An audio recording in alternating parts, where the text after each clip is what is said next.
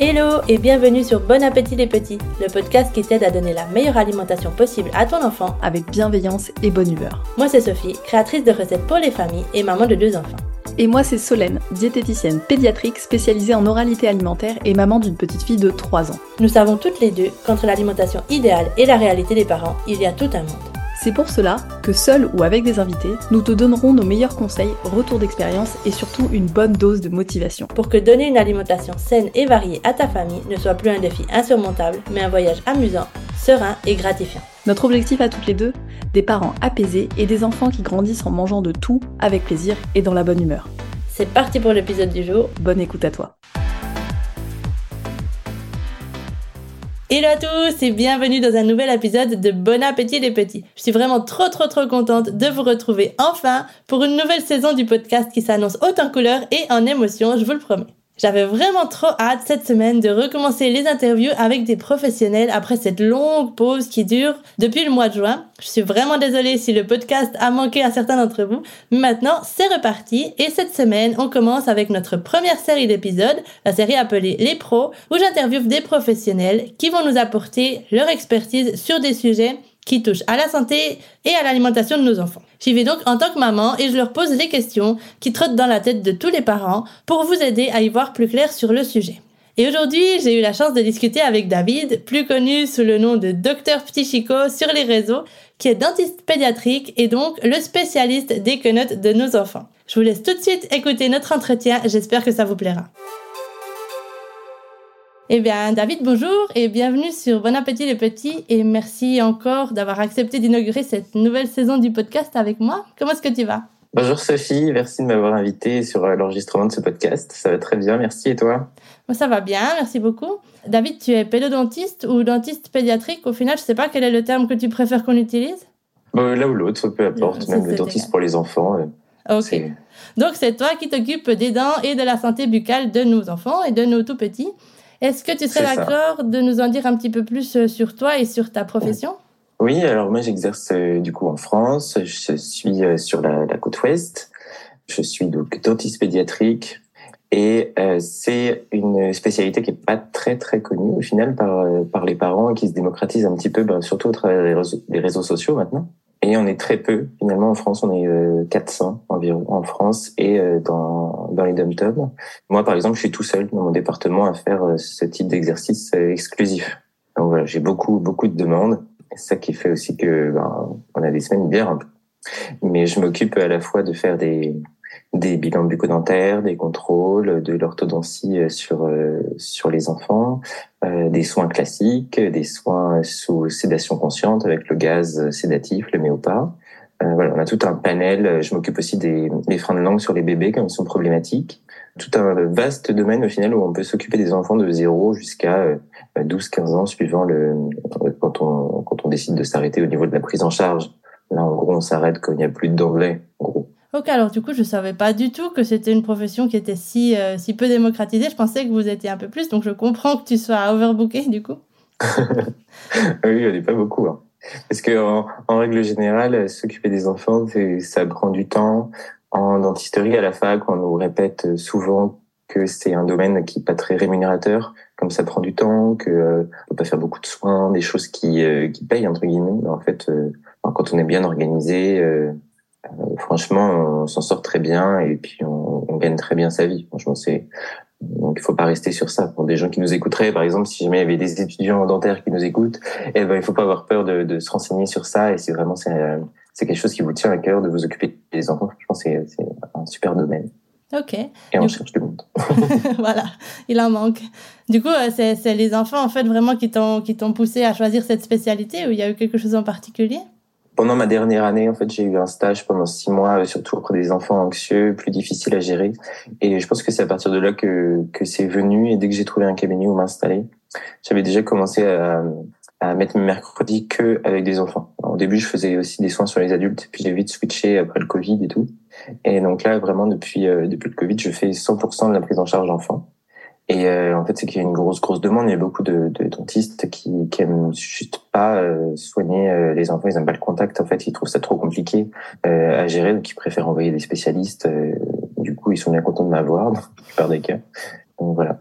Ok, ouais, bah je comprends, je comprends plus ou moins le point de vue des dentistes et, et surtout bah, le point de vue des parents en fait, c'est que nous on, on, préfère quand même si c'est quelqu'un qui est, qui est, spécialisé parce que, ben, comme tu le dis souvent sur ton compte Instagram, on voit que, que tu as la patience, que tu as les outils pour rassurer les enfants, en fait, pour faire que ça se passe bien. Quand je faisais à la fois adulte et enfant, c'est ça qui était compliqué de switcher entre la prise en charge psychologique enfant et adulte. Des fois, je me retrouvais à parler de potions magiques à des adultes alors que cinq minutes avant, j'avais des enfants. Ah, n'importe quoi. Ah oui, je, je comprends la spécialisation du coup. ok. Oui, c'est vrai que c'est plus facile de gérer des journées entières euh, enfants que de faire euh, moite-moite un peu décousu. Quoi. Voilà, ça, ça évite euh, les couacs. Parce que, alors je vois sur ton compte Instagram, tu montres souvent en stories que tu as tout un arsenal de, de, choses pour, pour aider les enfants à se sentir bien et en confiance, en fait, avant, avant la consultation. Bah, ça passe de, de, notre tenue. On a des tenues, des tenues colorées ou avec euh, des imprimés, des patchs, des machins dessus. On a des chaussures euh, pareilles avec euh, des petits nounours, des faits des dents, des petites dents et tout. On a déjà nous de prime abord, voilà, on est déjà un peu pimpé en mode enfant. Mmh. Après, on se cache pas derrière un calot, derrière des surblouses. On a juste notre masque pour le coup, mais on essaye d'être quand même le plus le plus évident possible. Et puis, euh, pareil, euh, c'est euh, le, le, cabinet, il est créé avec une décoration bien spécifique pour les enfants. On a une, une tapisserie avec des animaux, des petits cadres avec des bébés animaux. On a des peluches, des petits singes qui montent sur sur le fauteuil et tout. Tout est fait vraiment pour que ah, ça ressemble pas à un cabinet dentaire. Même nous, c'est fait pour que ça ressemble. Nous, on ressemble pas à des docteurs en fait essaie de complètement dédramatiser euh, la chose. Et souvent, on a des enfants qui ont euh, la phobie de la blouse blanche et euh, du coup, ils la voient pas, cette blouse blanche chez nous. Ah ouais, c'est génial. Non, c'est vrai parce que c'est un peu la crainte qu'on a en tant que parents quand on emmène nos enfants chez le dentiste, en fait, de, de trouver en face quelqu'un qui va simplement faire la même chose qu'il nous ferait à nous, adultes, ouvre, ouvre, la bouche et tout. Et on sait que les enfants, en général, sont un petit peu réticents au truc, donc on a, on a vite peur que ça se passe mal. C'est vrai que c'est rassurant de savoir qu'en face, il y a quelqu'un qui va prendre le temps nécessaire pour faire que l'enfant soit, se sente bien avant et qu'il y aura pas, que qu'on va pas le forcer, non, qu'on va pas faire de choses comme ça à son insu qui vont nous traumatiser. Bah oui, l'idée, c'est de jamais, c'est de jamais forcer, de pas, d'éviter maximum de, contenir, euh, de euh, ça arrive de faire des contentions et de forcer quand il y a des situations d'urgence, surtout après des traumatismes dentaires, des chutes, des chocs, euh, euh, ou vraiment quand il y a des gros problèmes d'infection, qu'on est obligé d'aller regarder. Et du coup, c'est jamais une partie de plaisir, ni pour nous, ni pour l'enfant, c'est sûr. Mm-hmm. Mais la plupart du temps, on fait en sorte que non, ça se passe bien. En gros, quand les enfants ils arrivent, je les scanne de haut en bas et euh, j'essaye de trouver un petit truc euh, sur lesquels on va commencer à discuter, genre des chaussettes pas de patrouille, euh, des boucles d'oreilles licorne, euh, un super suite à paillettes. Il y, a toujours et un là, petit on part truc, dessus non tout de suite, tu vois. il y a toujours un truc, il y a toujours un truc. ah, c'est génial. Ah, franchement, j'aurais, j'aurais adoré tomber sur quelqu'un comme toi euh, à l'époque où j'ai dû passer beaucoup de temps chez le dentiste parce que j'en suis ressortie un petit peu traumatisée, j'avoue. Non, non, vraiment, c'est chouette, euh, tous, tous ces efforts. Du coup, euh, aujourd'hui, j'ai réuni quelques-unes des questions que je sais que les parents se posent le plus souvent. Hum, Est-ce que tu es prêt à y répondre? Oui, oui, oui, avec plaisir. Alors, la première, c'est celle que tout le monde se pose et dont personne n'a vraiment la réponse, c'est à quel âge est-ce qu'on démarre le brossage de dents avec nos bébés? Alors, les nouvelles recommandations, en France en tout cas, c'est de brosser les dents dès l'apparition des premières dents. Donc aux alentours, euh, allez, pour les plus précoces, ça va être 4-5 mois, et puis pour les autres, ça va être euh, peut-être jusqu'à 9, voire, euh, voire un an quand les premières vont arriver. Mais en gros, c'est à l'apparition des premières dents. Et euh, c'est euh, avec une petite brosse avec des poils, pas un truc genre euh, une espèce de brosse en silicone avec des poils en silicone, ça, ça brosse pas, ça, Ça, faut ça, oublier. ça. faut juste, euh, voilà, un truc avec des poils Ok. et une petite trace, une petite trace, c'est vraiment l'équivalent d'un mini grain de riz de dentifrice avec un petit peu de, de fluor. Et donc, la plupart du temps, le dentifrice qui est vendu en grande surface ou en pharmacie, c'est du dentifrice où c'est euh, exposé 3-6 ans. En gros, il y, a, euh, il y a deux doses de, fluor euh, tout au long de sa vie. C'est la dose moins de 6 ans et la dose plus de 6 ans. Donc, euh, à partir de 6 ans jusqu'à l'âge adulte et plus. Et pour les moins de 6 ans, quoi qu'il arrive, c'est un dosage à 1000 ppm de fluor. C'est la, la dose de fluor qui est admise jusqu'à 6 ans. En fait, ça correspond à l'apparition des premières dents d'adultes. Mais même si c'est marqué 3-6 ans ou 2-6 ans sur le tube, on peut l'utiliser complètement avec pour un, bébé qui vient d'avoir sa première dent. C'est vraiment en fait, c'est du 0-6 ans et du 6 ans et plus. Ok, ok. Du coup, on se complique pas la vie à chercher un dentifrice pour les, pour les bébés. On prend le 0-6 ans et brosse à poil.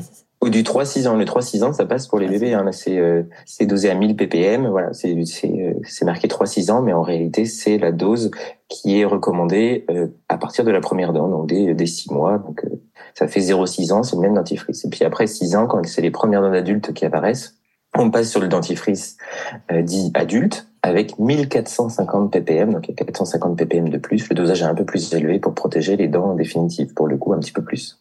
Ok.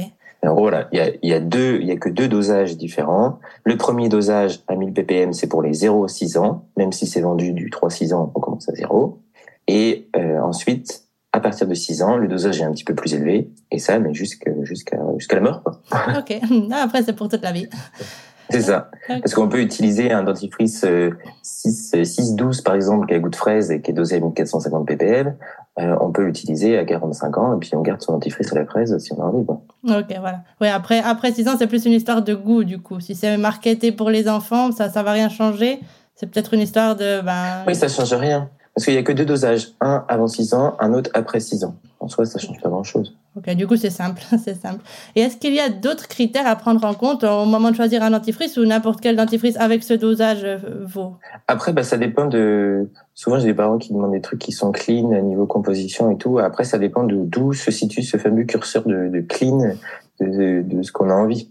Voilà, après, il y a un énorme panel de, de dentifrices qui existent, qui soient plus ou moins clean. Donc, ça, moi, j'avais sur mon compte Insta, j'avais fait euh, un post euh, spécifique sur euh, les dentifrices les plus clean, entre guillemets, parce qu'il y en a, il y en a qu'un là dernièrement qui est sorti qui, est, qui se rapproche plus plus du clean. Et puis moi, je mets en avant les marques qui vendent du dentifrice que avec fluor. Ceux qui proposent du sans fluor, je les mets pas en avant parce que c'est quand même une recommandation même plus que national, c'est international, d'avoir un apport en fluor dans le dentifrice. Donc ceux qui jouent pas le jeu, je les mets en avant. vraiment, ça c'est euh, c'est pour que mon compte soit vraiment sérieux et je mets en avant que ceux qui jouent vraiment le jeu des recommandations nationales et internationales. Mais après, voilà, il y a tout un panel. Si on soit clean ou pas, on s'en fiche. Ben, vous prenez celui qui est en grande surface ou en pharmacie, il sera très très bien avec le dosage 0,6 ans ou 6 ans et plus. Et puis après, euh, si vous voulez un truc vraiment plus clean, ben, dans ce cas-là, il faut regarder les marques déjà qui en proposent. Il y en a, il y en a pas mal. Je vais pas forcément en citer là, mais sur mon compte Insta, vous en retrouverez. Euh, mais il y en a, euh, il y en a 5-6 des différents qui sont très bien. Ok. Ok, je vais aller essayer de, de, retrouver le post et de le mettre dans la description comme ça pour que les auditeurs puissent aller le consulter. Ouais, ben la, la plupart des questions, je pense, elles ont été répondues euh, en post sur mon compte, donc euh, mhm. normalement elles sont facilement trouvables. Ok, oui, pouvoir les repartager facilement. C'est vrai qu'il y a énormément d'informations super claires en plus sur ton compte. J'aime beaucoup. Et euh, du coup, une fois qu'on a, on a commencé le brossage avec notre bébé, on a choisi le bon dentifrice. À quel âge est-ce qu'on fait la première consultation chez le dentiste? Bah, Dans l'idée, c'est pareil. Euh, en fait, on pourrait avoir théoriquement un rendez-vous chez le dentiste même avant euh, qu'il y ait des dents.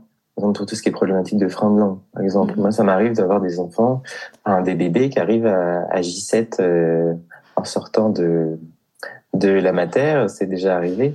Mmh. Et donc en fait, il n'y a, y a pas d'âge minimum en soi, c'est juste euh, euh, le dentiste en face euh, que vous aurez. Est-ce que ben il est à même de vous donner des conseils sur sur tout ce que vous lui demanderiez en fait? Mais la plupart du temps, il y a un premier bilan en France à trois ans par la sécurité sociale. Et puis bientôt, il y en aura un, pas obligatoire, mais très fortement recommandé, pas tous les trois ans, mais tous les ans bientôt. Mais euh, il y a aussi beaucoup de dentistes qui veulent pas recevoir des enfants très tôt, donc ils leur disent bah, pas avant 6 ou 8 ans, parce qu'avant ça sert à rien. Visiblement, avec tout ce que je partage, ça sert à quelque chose, mais certains continuent à penser que ça sert à rien. Et euh, donc ça dépend vraiment du dentiste auquel vous auriez affaire. Donc c'est pour ça que c'est pour euh, la prise en charge des enfants, c'est plus facile de trouver un dentiste pédiatrique parce que déjà vous aurez moins de refus sur euh, sur l'âge, même si ça existe. Hein, certains dentistes pédiatriques qui veulent pas recevoir avant euh, avant trois ans, avant quatre cinq ans. Je comprends pas toujours pourquoi, mais bon. Donc ça existe. Mais euh, dans l'idée, oui, on devrait pouvoir recevoir des enfants à tout âge, qui est une dent ou ou vingt dents. Quoi. Ça c'est pas. Et puis qu'il ait un an, trois ans, deux ans. On devrait pouvoir avoir un rendez-vous dentaire comme un rendez-vous médical chez son médecin à n'importe quel âge au final. Ça va dépendre des questions que se posent les parents, si on a besoin plus de conseils, si c'est pour des soins. Mais en règle générale, c'est très compliqué d'avoir un rendez-vous quand euh, les enfants ils sont très très jeunes. La plupart du temps, les dentistes euh, ils vont euh, ils vont accepter entre guillemets de recevoir l'enfant aux alentours de 6 ans. C'est ce qui se passe la plupart du temps. Mm-hmm. Oui, c'est vrai que bah, c'est dommage. C'est ce que notre dentiste nous a dit aussi, mais maintenant, sachant ça, bah, je vais creuser un petit peu plus, voir si je trouve un dentiste pédiatrique dans, dans la région, parce que c'est vrai que c'est dommage. Avant 6 ans, il peut se passer des choses, j'imagine. Ah bah, avant 6 ans, euh, avant 6 ans, c'est le cœur, euh, c'est le cœur de ma prise en charge. Mais euh, moi, souvent, c'est les 3, les 3 7, on va dire. Là, avec l'orthodontie, maintenant, c'est un petit peu plus, mais euh, souvent, c'est les 3-7 ans et à 3-7 ans, il y a déjà des bouches où il y a énormément de caries, il y a une grosse prise en charge à faire. Donc, oui, c'est hyper important. Il y a des gens qui galèrent à trouver et c'est dommage. Du coup, tu nous as expliqué comment bien choisir le dentifrice, euh, que euh, la première brosse à dents, elle doit avoir des poils, mais après le passage de la première brosse à dents bébé, comment est-ce qu'on choisit une bonne brosse à dents pour nos enfants Quels sont les critères qu'on doit prendre en compte? Normalement, il faut toujours garder une petite tête de brosse à dents. Faut vraiment pas qu'elle soit trop euh, trop longue ou trop large parce que on va se retrouver à avoir des grosses difficultés à accéder sur les, grosses dents du fond et euh, le brossage il va pas être facile euh, et en plus il va pas être efficace non plus. Donc l'idée c'est vraiment jusqu'à l'apparition des des dents définitives et encore même jusqu'à 10-12 ans d'avoir vraiment une petite tête de brosse à dents soit ronde soit de une tête plus classique comme une brosse à dents manuelle mais euh, vraiment pas qu'elle excède la taille euh, la taille de l'ongle du pouce quoi. Vraiment, c'est ce que pour les les 3 3 10 ans c'est vraiment pas mal. Faudrait pas non plus que ça dépasse l'équivalent de la taille de de de deux trois dents, de trois incisives quoi. Okay. Sinon, c'est que ben on, va pas être assez efficace, ça va pas être, euh, ça va pas réussir à faire quelque chose de, de bien. Donc au final, il vaut mieux que ce soit vraiment quelque chose de petit et euh, qui soit vraiment plus euh, plus facile à, à passer partout. Ok. Et du coup, pour les brosses à dents électriques, est-ce que c'est quelque chose que tu recommandes ou non pour les enfants? Oui, oui, mais en plus, il en existe des, des pas mal, des, des bébés. Il y en a des petites marques que j'avais découvert euh, qui sont, qui sont pas mal aussi. Et puis après, même pour les 3, 3 12, il y a, il y a des, des belles marques qui existent euh, en mode électrique, justement.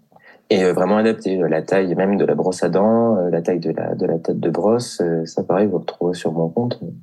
Et puis la brosse à dents électrique, elle, elle est quand même en théorie plus efficace que la brosse à dents manuelle. Je dis bien en théorie parce qu'au cabinet, certains arrivent à me faire des trucs dégueux même avec une brosse à dents électrique, mais c'est quand même plus efficace la brosse à dents électrique euh, en théorie quand même. ok, en théorie. Après, faut, faut bien l'utiliser, non J'imagine. Oui, c'est ça. Je fais toujours l'analogie entre le balai et l'aspirateur. En gros, les deux peuvent faire des très bons résultats, mais encore faut-il savoir les passer. Quoi. Ah, voilà. Et du coup, puisque puisqu'on parle du sujet, est-ce qu'il y a une, une technique, est-ce qu'il y a quelque chose qu'on peut faire pour aider nos enfants à bien se brosser les dents? Une, un, ordre, une, je sais pas.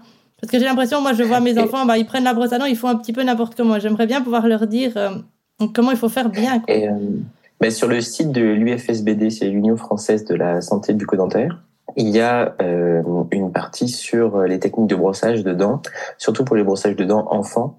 Et euh, en fait, le brossage de dents enfant, c'est un brossage à l'horizontale, vraiment du, euh, c'est pas du vertical de la de la gencive vers euh, vers la dent qui est, qui est au niveau dextérité plus compliqué à faire. C'est vraiment du, des mouvements de va-et-vient classiques pour les enfants. Et puis ensuite, bah, il faut essayer de décortiquer d'abord la mâchoire du haut, puis la mâchoire du bas. Et puis quand on commence par la mâchoire du bas, du haut, pardon, eh bien on commence par faire déjà tout l'extérieur. Ensuite, on fait l'intérieur, les surfaces de mastication. Et puis une fois qu'on a fait tout ça en haut, bah, on fait en bas. Et puis ensuite, on, on vérifie, on se rince la bouche et puis on, on vérifie si tout est bien fait, si c'est propre, s'il reste pas de pâle dentaire et tout. Mais euh, au début, on peut laisser l'enfant faire et puis ensuite, c'est le parent qui, qui termine en faisant cet ordre-là, par exemple. Et donc, ça se met en place parce qu'au niveau dextérité, on sait qu'à 3, 4, 5, voire 6 ans, ils sont pas, ils sont pas toujours très doués. Et puis, mm-hmm. ça se comprend. Hein. c'est hyper, c'est quand même assez minutieux de se brosser les dents. Il faut aussi savoir les accompagner sur le long terme.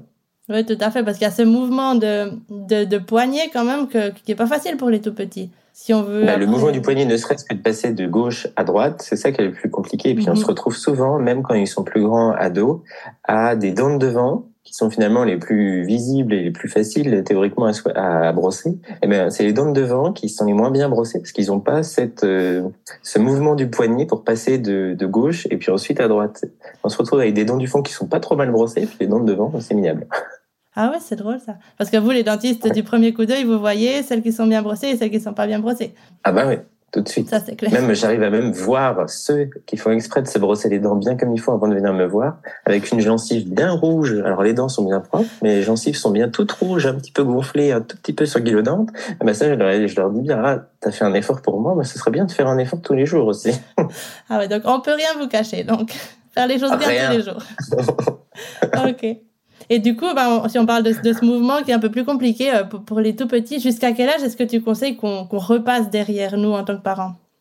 Franchement, euh, ce qu'on voit, il faut, faut surveiller vraiment sur le long terme parce que même après, s'ils ont des, euh, euh, des appareils orthodontiques et tout, euh, il faut surveiller tout le temps jusqu'à 12, 13, 15. euh, faut toujours être derrière eux parce que après, ils s'en fichent et ils font attention à rien. Nous, on les engueule une fois comme ça, de temps en temps, euh, en leur disant que c'est pas bien, mais à la maison, si derrière ça suit pas aussi, il y a pas de suivi, c'est vrai que ça peut vite partir en sucette. Et puis un traitement orthodontique euh, qui, avec un mauvais brossage, ben, ça peut vraiment vite partir en carie. Donc, il faut vraiment être derrière eux tout le temps. Et même pour les parents, c'est sûr que c'est ultra relou d'être derrière eux tout le temps pour le brossage des dents, en plus de tous les autres trucs où il faut être derrière. Voilà. Donc, euh, je comprends hein, que ce soit, ce soit relou, mais c'est tellement important derrière parce que euh, un sourire, euh, c'est quand même, c'est quand même ultra important. quoi. Mhm. Ouais, bon, du coup, voilà, ça, ça, ça vaut la peine. On sait pourquoi on le fait, non? Au final, c'est pour la santé de nos ça. enfants. Et puis, je, je t'ai entendu dire, je crois que c'était de toi, mais que qu'on entend souvent cette légende que les caries sur les dents de lait, euh, c'est pas grave parce qu'elles vont tomber. Mais en fait, toi, tu dis que, que non, que c'est important, ça peut affecter pour le futur, non? C'est pas c'est pas des dents qui Bah, sont là oui, après. oui, euh, sûr. Certes, euh, certes, elles vont tomber, mais pendant, euh, pendant 12 ans, elles sont en bouche. Et pendant 12 ans, elles vont façonner euh, le, la, la bouche de l'enfant pour recevoir les futures dents. Elles vont être là pour euh, l'apprentissage euh, de l'alimentation. Elles vont être là pour l'apprentissage d'une bonne respiration, pour l'apprentissage de la parole. Elles vont être là pour, pour tout un tas de choses. Et si elles se retrouvent abîmées, manquantes, eh bien, on va se retrouver avec des problématiques de, de position de dents, de- d'articulation, de, respiration, de déglutition. Et toutes ces fonctions-là, en fait, elles sont garantes d'un bon développement du visage, de la face, puis de tout ce qui y va et de tout ce qui découle après, en fait, euh, sur tout ça, parce qu'on peut aller loin. Ça peut être sur, euh, par exemple, les, les pipiolis qui durent longtemps. Ça va être aussi en partie dû à une respiration buccale qui passe pas avec euh, des nuits qui vont être agitées.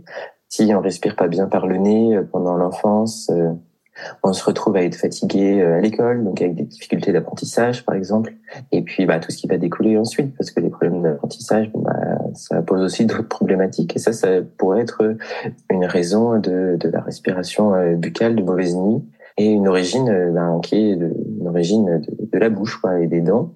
Donc il y, a, y a pas mal de choses qui peuvent découler en fait d'une- d'un mauvais positionnement de langue, d'une mauvaise respiration, d'un manque de dents. Puis ça va être des enfants, s'ils ont plein de caries, ils vont être sujets aussi euh, aux moqueries à l'école, au harcèlement. Moi j'en ai beaucoup, hein, toutes les semaines, euh, qui, se, font moquer d'eux. Alors on essaye au maximum de, de, cacher, de soigner, de faire en sorte que ben, ils soient déjà plus à l'aise avec leur image. Parce que l'estime de soi, quand on est enfant, on sait que ça façonne aussi euh, l'avenir pour l'enfant. Mhm. Ah oui, c'est super intéressant parce que bah, nous, en tant que parents, on a, on a tendance à se limiter à penser que les dents, les caries, c'est un peu le seul risque qu'on encourt si on voilà, si on prend pas soin de la santé buccale de nos enfants. Mais effectivement, il y a beaucoup plus derrière. En fait, ça peut affecter euh, tout, quoi. Oui, oui, oui. Une grosse, il y a une cascade de choses qui peuvent être expliquées euh, au travers de, de tout ce qu'on peut retrouver en bouche. Ok. Et du coup, puisque tu parlais de la respiration buccale, euh, comment ça se passe quand tu détectes qu'un enfant, ben, d'où ça peut venir la respiration buccale? La respiration buccale, elle peut venir euh, euh, par une langue qui va être habituée à rester en position basse, avec une succion euh, de pouce, de tétine, de doudou. Elle va jamais être habituée à monter au palais, en fait. Ça peut être aussi une origine d'un frein de langue qui va être trop court, un frein de langue restrictif, qui fait que, pareil, la langue elle va rester plutôt en position basse. Euh, ça peut avoir euh, une origine euh, génétique. On peut avoir derrière eh bien euh, des petites mâchoires. Donc euh, forcément, si on a une petite mâchoire de, base de- au niveau génétique, ben, on se retrouve avec une langue qui n'a pas la place de monter au, au palais. Donc il faudra lui faire de la place aussi. Ça peut être une origine euh, euh, médicale, par exemple avec les, les l'asthme, des allergies respiratoires, tout ça, ça oblige entre guillemets à l'enfant à respirer par la bouche. Voilà, il peut y avoir plein de petites explications euh, qui euh, bah, justement qui expliquent qu'on a une respiration buccale. Il y a aussi des enfants qui sont euh, euh, qui sont souvent, en plus, ça engendre après des enfants qui sont souvent malades avec des angines, des otites, euh, machin. Donc on entretient après euh, le truc. Mm. Puis on se retrouve avec des grosses amygdales, des grosses végétations. Donc après, il faut aller chez l'ORL pour enlever tout ça. Et puis après, il faut aller chez l'orthophoniste pour rééduquer. Puis chez l'orthodontiste pour faire de la place. Ah, wow. Donc a tout un, Mm. pareil, c'est un travail aussi pluridisciplinaire entre entre tout ce monde-là, entre le dentiste, l'orthodontiste, les ORL, les orthophonistes. Et puis ça peut être euh, encore euh, plus plus large parce que des fois on a besoin, par exemple, de de psychiatres, de pédopsychiatres pour des enfants qui ont du mal à lâcher la tétine ou le pouce jusqu'à euh, 9, 10, 11 ans. Et euh, ne serait-ce qu'une petite consultation pour voir qu'est-ce qui peut bloquer et expliquer que l'enfant a besoin de, de cette succion. Des fois, ça permet de débloquer la chose et puis d'arrêter des suctions non nutritives, justement, qui sont bah, à l'origine de grosses déformations pour certains. Donc voilà. Ah oui, au final, tout est lié. En fait, c'est vraiment. enfin, c'est pas, c'est Ouais, pas on peut faire énormément de liens, euh, vraiment autour de la bouche, on peut faire énormément de, de liens. Ok, bah merci. Alors en tout cas de, de nous partager ça parce que c'est vrai qu'on a tendance à penser que la bouche c'est la bouche et le reste c'est le reste, mais non, c'est vrai. tout est lié. Donc, euh, Du coup, tu parlais du biberon et de la tétine, euh, que, qui, bah voilà, dans, dans certains cas qui peuvent aller jusqu'à très très longtemps, mais dans un, dans un cas normal d'un enfant qui aurait une respiration buccale bah, à cause d'une tétine, est-ce que toi, tu as des petits conseils pour arrêter ou c'est pas du tout ton domaine? Pour arrêter la tétine, ah bah c'est totalement au domaine. Totalement ton domaine. Alors vas-y, parce que ça c'est vraiment une des grosses inquiétudes des parents. Mais ça, ça pareil, j'a- j'avais fait tout un post sur Insta avec toutes les euh, toutes les astuces qu'on que j'avais trouvées et que j'avais partagées pour arrêter la tétine. Mais euh, pour arrêter la tétine, il y a plein de choses. Ça peut, on peut servir d'une fête euh, comme euh, Noël, Pâques, etc. pour euh, s'en séparer. Euh, et puis déjà de, de base, il faudrait essayer d'arrêter aux alentours des trois ans. C'est l'âge un petit peu plus facile parce qu'il commence à comprendre pourquoi est-ce qu'on veut l'arrêter. Ou sinon, il faudrait l'arrêter bien avant, aux alentours des six mois, un an, mais c'est pas toujours facile. Mhm. Mais à partir de trois ans, c'est quand même l'âge où c'est plus euh, plus facile. Donc, se servir d'une d'une fête comme Noël, Pâques ou autre, d'un anniversaire. Il y a des euh, des kits, des kits qui sont vendus. euh, pareil, vous trouverez sur mon sur mon compte Insta pour aider euh, à travers des chansons, à travers des petits machins bricolés, euh, des cartes Ah postales. euh, euh, ça, c'est super bien fait aussi. Il y a des systèmes euh, de, de tétine aussi, dont je parlais sur mon compte, où on, on rajoute des, des surépaisseurs à la base de la tétine. Et en fait, plus on rajoute, et moins euh, l'enfant réussit à garder sa tétine en bouche. Donc, en fait, il, il peut la garder avec lui. Donc, il est pas obligé de l'acheter à la poubelle ou de la découper et tout, euh, qui peut être aussi un peu traumatisant.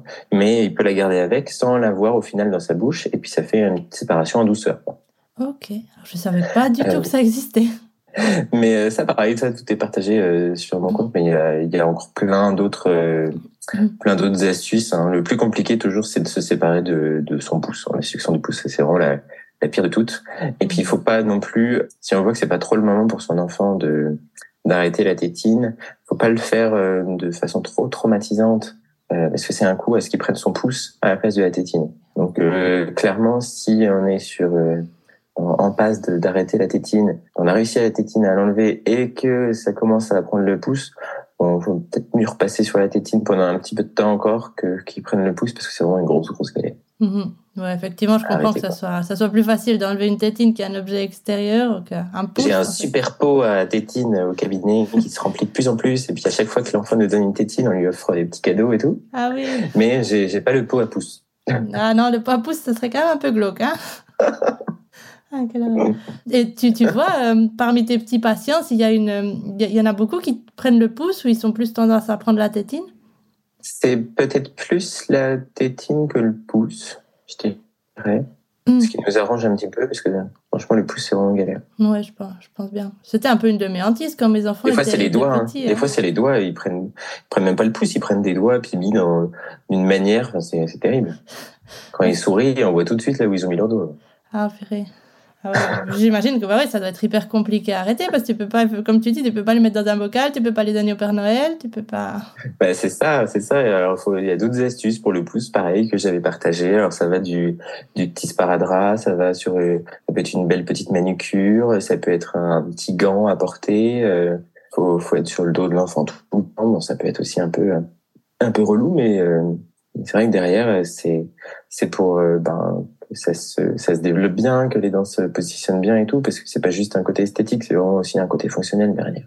Oui, mais maintenant, avec tout ce que tu nous as dit, que, que peut entraîner la respiration buccale, ben, ça motive encore plus les parents, je pense, à être vraiment derrière leurs enfants et à faire cet effort, même si c'est vrai que c'est extrêmement, euh, extrêmement relou d'être derrière ton enfant, tout petit enfant qui est fâché parce qu'il ne peut pas prendre sa tétine, mais euh, réellement, ça vaut la peine parce que ça peut provoquer des conséquences sur sa santé globale, en mm. fait.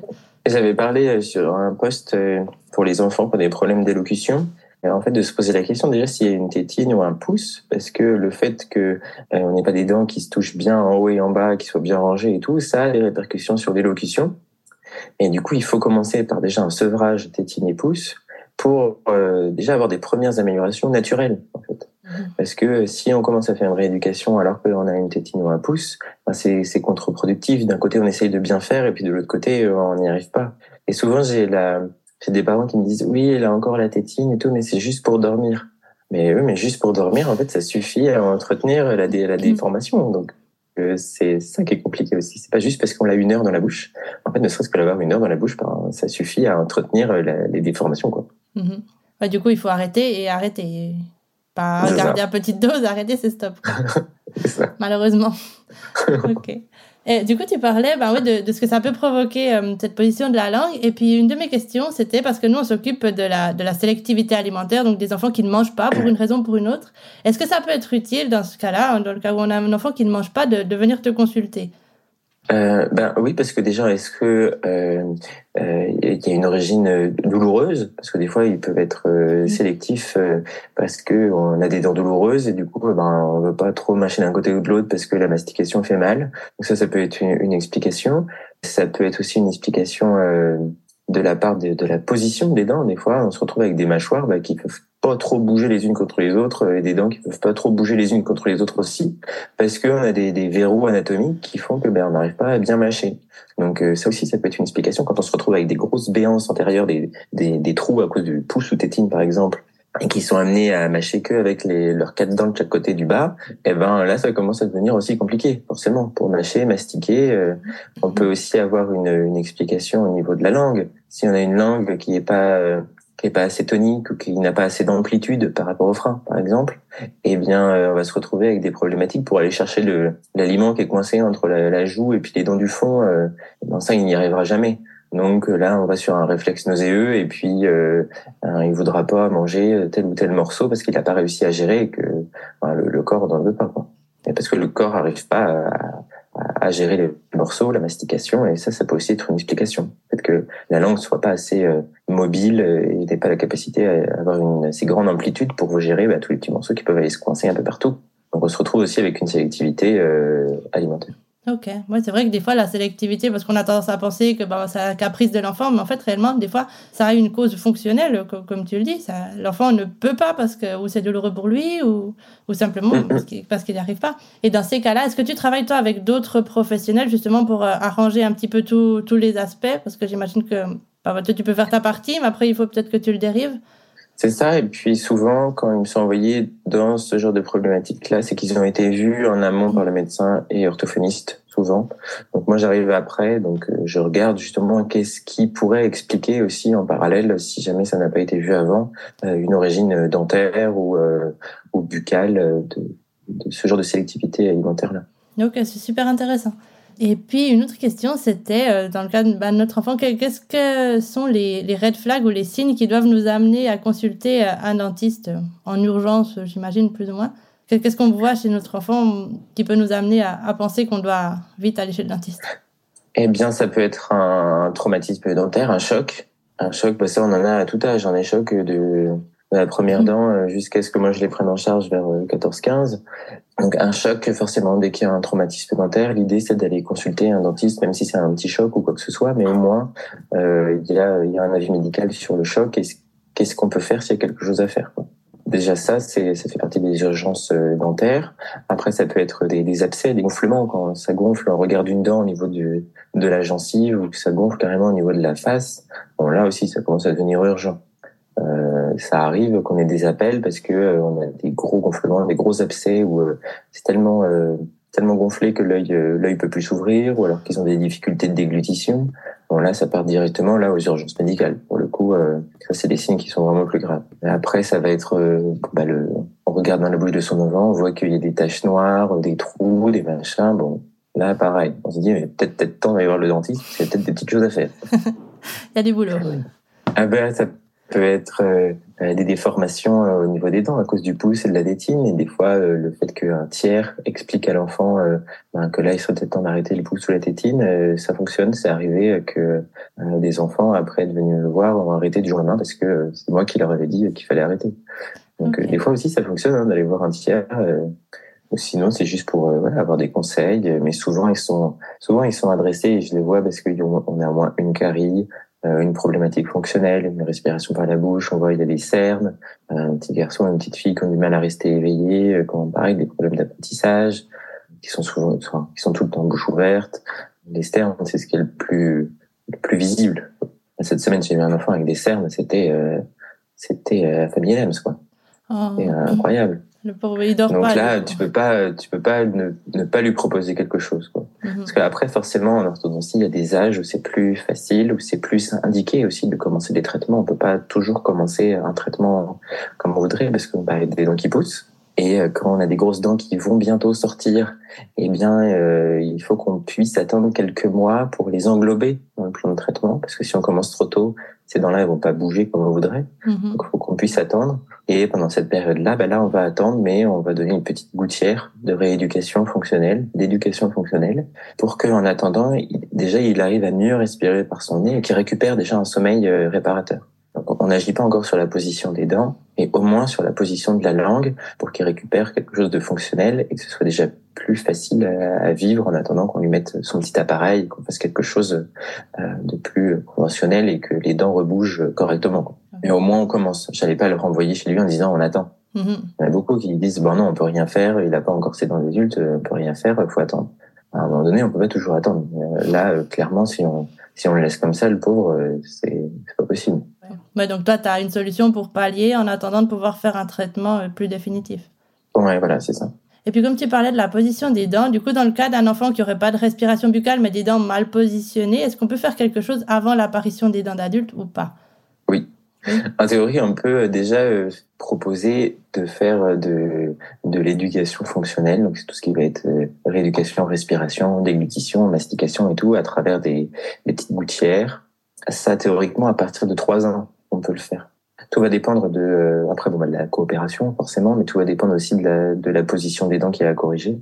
Souvent, c'est plus facile aux alentours, euh, juste avant l'apparition des dents d'adulte, vers 4-5 ans quand ils sont euh, un petit peu plus coopérants ou sinon ben on attend euh, 7 8 9 euh, où euh, c'est plus euh, c'est plus facile à mettre en place parce qu'ils sont déjà plus coopérants et puis euh, on agit quand même sur euh, on agit en mixte à la fois sur les dents d'adulte et les dents de lait mais ça on peut le faire complètement hein, c'est reconnu euh, et, et on peut le faire euh, ça et ça marche très bien. C'est juste que voilà il faut s'a- s'assurer qu'à la fin du traitement les fonctions elles soient bien automatisées parce que si à la fin du traitement tout est joli, mais qu'on a toujours une respiration buccale, qu'on a toujours une langue qui passe là où elle devrait pas passer, et que la mastication est pas fonctionnelle, bah, tout va refoutre le camp euh, en un, un, deux ou trois ans, et puis il faudra tout recommencer quand les dents d'adulte vont arriver. Mhm. Donc cette idée, c'est faut pas que ça récidive. Donc faut que tout soit bien automatisé à la fin. Ok, bah c'est super intéressant. Moi, je, je posais la question parce que ma fille a deux dents de devant qui se chevauchent, elle n'a pas de respiration buccale, donc du coup, je vais prendre rendez-vous chez le dentiste, voir si on peut, peut faire quelque chose. Et, Oui. Pourquoi pas Après, voilà, ça dépendra de, du dentiste, de ce qui... Euh, hein, s'il est formé à ce genre de choses aussi, parce que moi, avant d'être formé, avant, voilà, je savais pas qu'on pouvait faire ce genre de choses-là. Mhm. Donc, euh, donc, tout dépendra du, du dentiste, de ce qu'il sait faire, de ce qu'il peut faire aussi. Parce que en, en pédiatrie, il y a tout ce qu'on sait faire, tout ce qu'on peut faire et tout ce qu'on nous laisse faire aussi. Ah oui, ah oui d'accord, j'imagine que c'est compliqué du coup. Donc on passe notre temps à s'adapter euh, bah, à l'enfant, à ce qu'on peut faire plus euh, que ce qu'on aimerait faire. Des fois, on se dit bon bah euh, tant pis, on aimerait faire plus, mais on peut pas. Donc, euh, Mhm. donc on revoit, on attend six mois, on revoit dans un an. On les lâche pas, on les revoit, mais euh, Ouais, des ouais, fois c'est un peu frustrant. On aimerait bien faire des trucs super, et puis derrière on se dit bon bah là il peut pas, ou alors il n'a pas la maturité euh, pour comprendre ce que nous on aimerait bien faire. euh, donc euh, bon, on attend et puis on revoit. Mhm. Au moins, il lâche pas, quoi. Ouais. Ah bah, heureusement qu'il y a des gens comme ça qui, qui lâchent pas. J'imagine que c'est un petit peu la raison pour laquelle, comme tu le disais au début, ben, beaucoup de gens s'intéressent pas forcément euh, à, à, la pédodontie parce que ça demande une sacrée dose de patience quand même. Oui, c'est vrai. Voilà. des, fois, je me, des, fois, je me, retourne contre ma paillette, grosse grimace, et puis je reviens, je fais un gros sourire. Allez, on est reparti. ah, Vanina. Tu devrais donner des cours de, de self-control parce que c'est vrai que beaucoup de parents aimeraient, euh, aimeraient avoir cette, cette patience. Ah ouais, c'est vraiment, franchement, c'est pas facile. Des fois, on est, on est mis à rude d'épreuve. Ah oui, oui. Vous avez d'autant plus de mérite. au moins. c'est ça. bah, du coup, je suis arrivée à la fin de mes questions. Je sais pas s'il y a un aspect duquel tu aimerais qu'on parle encore. Euh, bon, non, je trouve qu'on a parlé quand même pas mal de choses. Mhm. Franchement, euh, après, pour avoir plus de détails sur chacune des questions, euh, ben, je pense que plus ou moins toutes les questions que tu m'as posées, elles ont été traitées en post ou en story à la une sur mon compte Insta. Donc les gens pourront retrouver euh, assez facilement euh, les, des informations en plus, ou alors sur d'autres sujets auxquels on n'aurait pas forcément pensé à discuter. C'est pas mal quand même. Oh, moi, bah, en tout cas, merci beaucoup parce que moi, pour moi, tu as répondu à, à, toutes les questions qui me passaient dans la tête. Alors en tout cas, là, c'est super. Moi, je repars euh, personnellement avec beaucoup d'informations. Euh, je mettrai évidemment ton compte Instagram et la référence des posts desquels tu as parlé dans la description, comme ça, ça sera plus simple. Et puis, bah, je te remercie encore beaucoup, beaucoup pour, euh, pour cette interview, pour toute la valeur et toutes les informations que tu nous as données. Vraiment, c'est super. Merci à toi pour l'invitation et puis de, de permettre de faire partager encore une nouvelle fois le, le domaine de la dentisterie pédiatrique. Peu connue, mais euh, grandement importante. Donc, on peut terminer pour faire un, petit appel. si quelqu'un serait intéressé et cherche une idée de, de, de profession, les dentistes pédiatriques cherchent du monde. Il y a, il y a de quoi faire si vous avez de la patience avec les enfants, non C'est quoi un peu les critères euh, faut, bah, faut aimer avoir le contact. Euh, faut aimer avoir le contact avec les enfants. Faut aimer vouloir parler licorne, château fort, euh, Mbappé, euh, Dragon Ball et pas de patrouille toute la journée. Mais après, à part ça, franchement, on, se marre toute la journée. On rigole, on chante. ça nous arrive de danser. On fait la connaissance de, de Doudou. on fait la connaissance des parents. franchement, et puis on, on reçoit du monde d'un petit peu partout. Donc c'est c'est toujours rigolo. C'est franchement, je, je suis content d'aller travailler. Euh, le matin, jamais je me dirais je vais travailler avec la boule au ventre le jour où je me réveille et que j'ai la boule au ventre, il faut que j'arrête. Mais, non, oui, il faut avoir infiniment de patience. Mm. Il faut savoir s'adapter à toutes les situations, d'urgence ou pas d'ailleurs. Euh, et puis tous les enfants sont différents, donc c'est ça aussi qui fait, euh, qui fait aussi le charme de la spécialité derrière. Donc on peut avoir des, des hier on a eu un petit garçon mais des trop trop drôle de 10 ans. Euh, il, est, il est venu, il est arrivé, il était assez anxieux et puis on a réussi à, à le faire parler, et puis à qu'il gagne notre confiance et tout. Et puis à la fin, il voulait plus repartir. Il nous racontait sa vie, il était trop drôle. et des fois, on a des situations où ben on n'arrive à rien. L'enfant, on n'arrive pas à rentrer en communication avec lui. Euh, il reste dans les dans les jambes de ses parents. Il veut il, a, il veut pas parler. Il, il a un gros problème de de communication. Il a trop peur. Il a il a pas envie. Et ben là, du coup, ben, c'est là où nous, malgré tout ce qu'on pourrait mettre en place, euh, même tout ce qu'on aurait envie de faire, bah là on est en situation d'échec. Bah, ça, ça arrive, on ne gagne pas à tous les coups et loin de là, hein. parce que souvent je, je partage tout ce qu'on tout ce qu'on réussit à faire.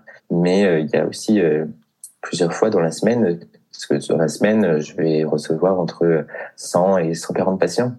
Donc forcément, les 140, ça se passe pas toujours euh, paillettes, euh, licorne et petites fleurs. Quoi. Il y a aussi quelques fois où c'est un peu plus compliqué, mais bon, c'est le jeu. ça se passera mieux la prochaine fois quand on se revient. Ah, bah, J'imagine qu'il faut, voilà, il faut que tu il faut prendre sur soi aussi, il faut avoir cette, euh, cette résiliation de dire ben, je réessayerai, non? Oui, mais c'est ça. C'est ça, il faut accepter, euh, faut accepter euh, ben, l'échec de pas réussir à, à regarder cette fois-ci et de se dire bon ben euh, tant pis si c'est pas urgent, euh, s'il n'y a pas de une demande de cause douloureuse ou quelque chose qui soit vraiment urgent à faire tout de suite, bon ben on se, on se permet de prendre trois à six mois pour revoir ensuite. C'est plus compliqué pour les parents qui ont du mal à comprendre qu'on ne veuille pas forcément de chaque fois forcer le truc. Mais euh, des fois, c'est ça que les parents ont du mal à comprendre. Que, euh, eux, ils ont envie qu'on regarde, euh, ils ont envie qu'on soigne leur enfant, mais ben, des fois, c'est juste pas possible. Sinon, il faudrait les, les attacher. Non, ouais. pas attacher un gosse. Non. Ben, moi, d'un côté, je trouve ça hyper rassurant de savoir que, que ben voilà, vous qui êtes les professionnels, vous allez vous allez faire confiance à l'enfant, en fait, et pas le forcer s'il n'y a pas d'urgence. Comme tu dis, évidemment, dans un cas d'urgence, j'imagine qu'on n'a pas le choix, c'est comme pour tout, mais de savoir que tu confies ton enfant à quelqu'un qui va pas lui faire quelque chose, qui va, bah voilà, qui va pas le forcer, qui va pas le traumatiser, moi, je trouve ça hyper rassurant d'un côté. Mais, euh, mais, voilà, donc on a de tout, on s'adapte, puis des fois, euh, des fois, on se retrouve avec des petites, euh, des petites brutes. Il y en a, c'est des petits ados, ils ont le répondant et tout. Alors, il faut pas se laisser avoir non plus. Hein. ah ouais, ah, vous avez tout, en fait, vous avez tout l'éventail de, de, possibilités. Ah bah on, a, on, a, tout l'éventail sur tous les âges, toutes les catégories sociales, porteurs de handicap ou non. Enfin, euh, on a des enfants de l'aide sociale à l'enfance, des petits orphelins. Enfin, on a des, des réfugiés de guerre. Enfin, enfin franchement, c'est très très vaste sur les, les, la centaine de patients que j'ai la semaine. On a, on a vraiment de, de, de tout. Ok, c'est super varié du coup. Donc voilà, si, si quelqu'un euh, aurait encore des doutes, ben voilà, c'est le moment. Il y a de la place. Euh, voilà, ben merci d'avoir euh, de m'avoir invité, de, de mettre en lumière ma spécialité aussi. C'est cool. Merci beaucoup. Ouais, ben merci à toi. Et puis on continue de se suivre sur Instagram. Oui, avec plaisir. Ça marche. Merci beaucoup. Avec plaisir. À bientôt. À bientôt. Et voilà donc mon entretien avec David, dentiste spécialisé en pédiatrie et qui nous a partagé tout ce qu'il faut savoir sur la santé dentaire et buccale de nos enfants. J'ai vraiment adoré cette interview et j'aurais beaucoup aimé pouvoir continuer à parler de ça avec lui pendant des heures. Malheureusement, ce podcast a un temps limite.